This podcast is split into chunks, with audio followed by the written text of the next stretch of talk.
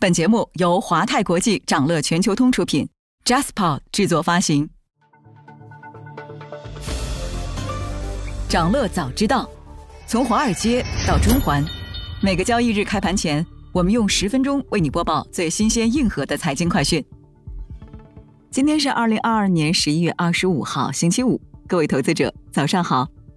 小米最新发布的三季度财报显示，公司营收和净利润同比双降。智能手机业务下滑，那面对略显惨淡的数据，小米如何反应？公司未来将进行怎样的调整？稍后焦点话题将带你关注。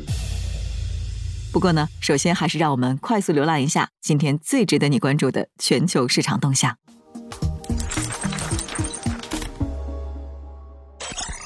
金融十六条利好房地产，港股三大指数集体收涨。近日。中国人民银行、中国银行保险监督管理委员会发布关于做好当前金融支持房地产市场平稳健康发展工作的通知。那这份被市场称为“金融十六条”的通知呢，主要为了保持房企债券融资基本稳定，支持优质房地产企业发行债券融资。港股早盘大幅高开，盘面上权重科技股涨跌各异，内房股和物管股携手大涨，且尾盘涨幅进一步加大。带领重型机械股、钢铁股、家电股等产业链股齐涨，苹果概念股、电力股、汽车股、药品股普遍上涨，航空股表现较弱，军工股、石油股、港口航运股普遍走低。房地产公司近期持续迎来政策暖风。房地产十六条指出，稳定房地产开发贷款投放，支持开发性政策性银行提供保交楼专项借款，做好房地产项目并购金融支持。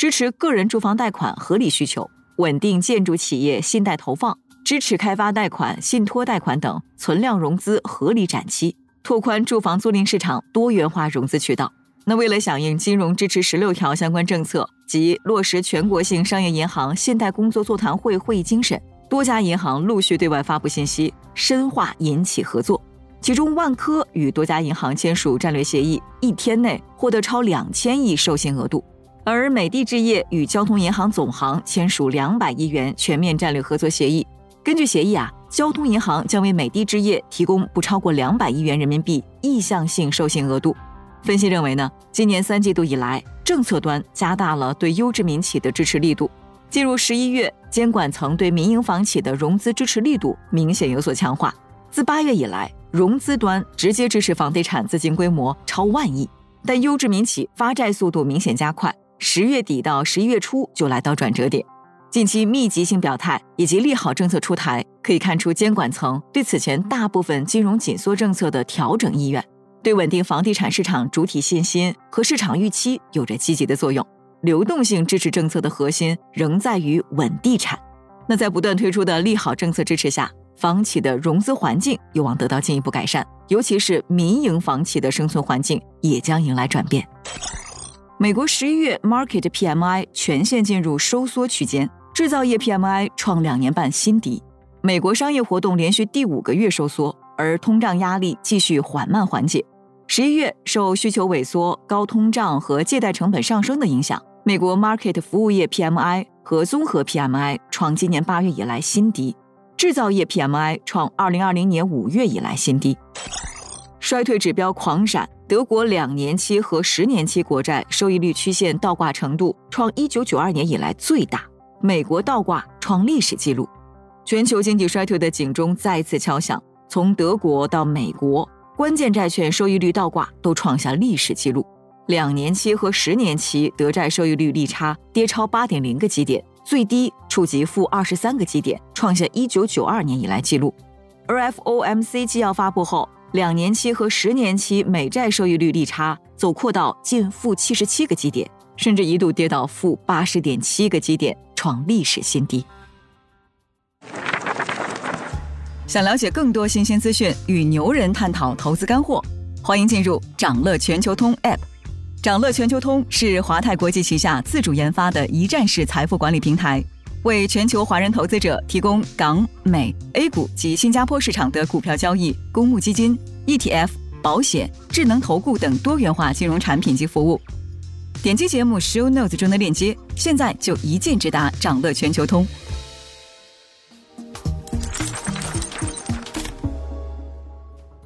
您正在收听的是长乐全球通早间资讯播客节目《长乐早知道》。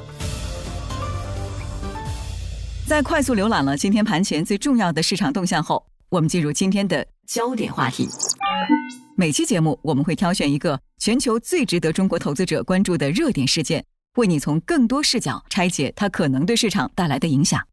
今天啊，我们关注的是小米最新发布的三季度财报。在手机行业竞争越发激烈的当下，小米面临的局面也不太乐观。他们最新发布的第三季度财报中，多少可以看出小米正在经历一段低谷期。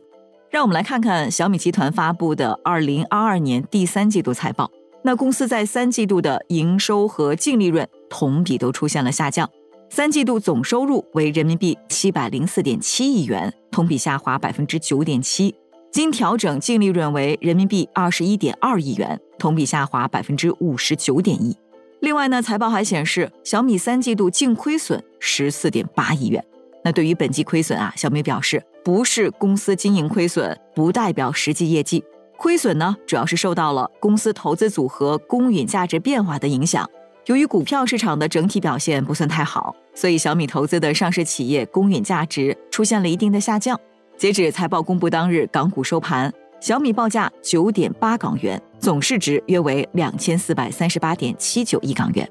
那小米三季度的核心财务数据不佳，主要原因是手机销售疲软、高通胀水平以及宏观环境压力。第三季度，小米的智能手机业务收入为四百二十五亿元，同比下跌了百分之十一点一。那手机业务营收为什么出现下滑？小米的解释是受到了手机出货量影响。第三季度，小米全球智能手机市场出货量为四千零二十万台，同比下滑百分之八点四。分析机构 Canalys 的数据显示，今年第三季度小米出货量在全球市场排名第三，市占率略有下降，相对应的手机收入占比也同比下降。另一方面呢，智能手机平均销售单价的下滑，同样影响了小米三季度手机业务营收。尽管在中国大陆地区，小米三季度智能手机平均销售单价同比增长了百分之九，但整体来看，手机平均销售单价仍然同比减少了百分之三。这背后的主要原因啊，在海外。换句话说，在国内，小米推出了高端机 Ultra Fold 系列新品，但在境外市场，小米并没有发布高端机型，还增强了促销力度。在海外的促销动作拉低了平均销售单价。智能手机平均销售单价的数值变动，在一定程度上反映了小米在高端领域的进展情况。那对于高端布局，小米表示，品牌还需要一定时间来抵达，不能像从前一样靠一两款产品来迅速取得。不过整体来看啊，小米在海外市场的表现还不错。在小米三季度的总收入中，境外市场的收入达到了三百五十六亿元，占到了总收入的百分之五十点五，超过一半的规模。其中，境外市场互联网服务收入为人民币十七亿元，创下了单季度历史新高。小米在财报电话会上提到，尽管海外存在做好高端产品的空间，但由于整体经济形势、大环境通胀问题以及燃油价格变化等因素影响，小米还是会继续采取稳扎稳打的方式来推进海外市场的发展。除此之外啊，还有一个可以关注的重点就是造车。早就传出要加入造车大军的小米，最近在电动汽车的布局也有所进展。从财报上看，小米三季度研发支出同比增长百分之二十五点七，至四十一亿元，主要由于与智能电动汽车等创新业务相关的研发开支有所增加。造车领域的研发人员已经超过一千八百人。小米表示，对于实现二零二四年正式量产的目标，公司进展非常顺利。目前在造车上投资的效率和规模不会对集团构成重大影响。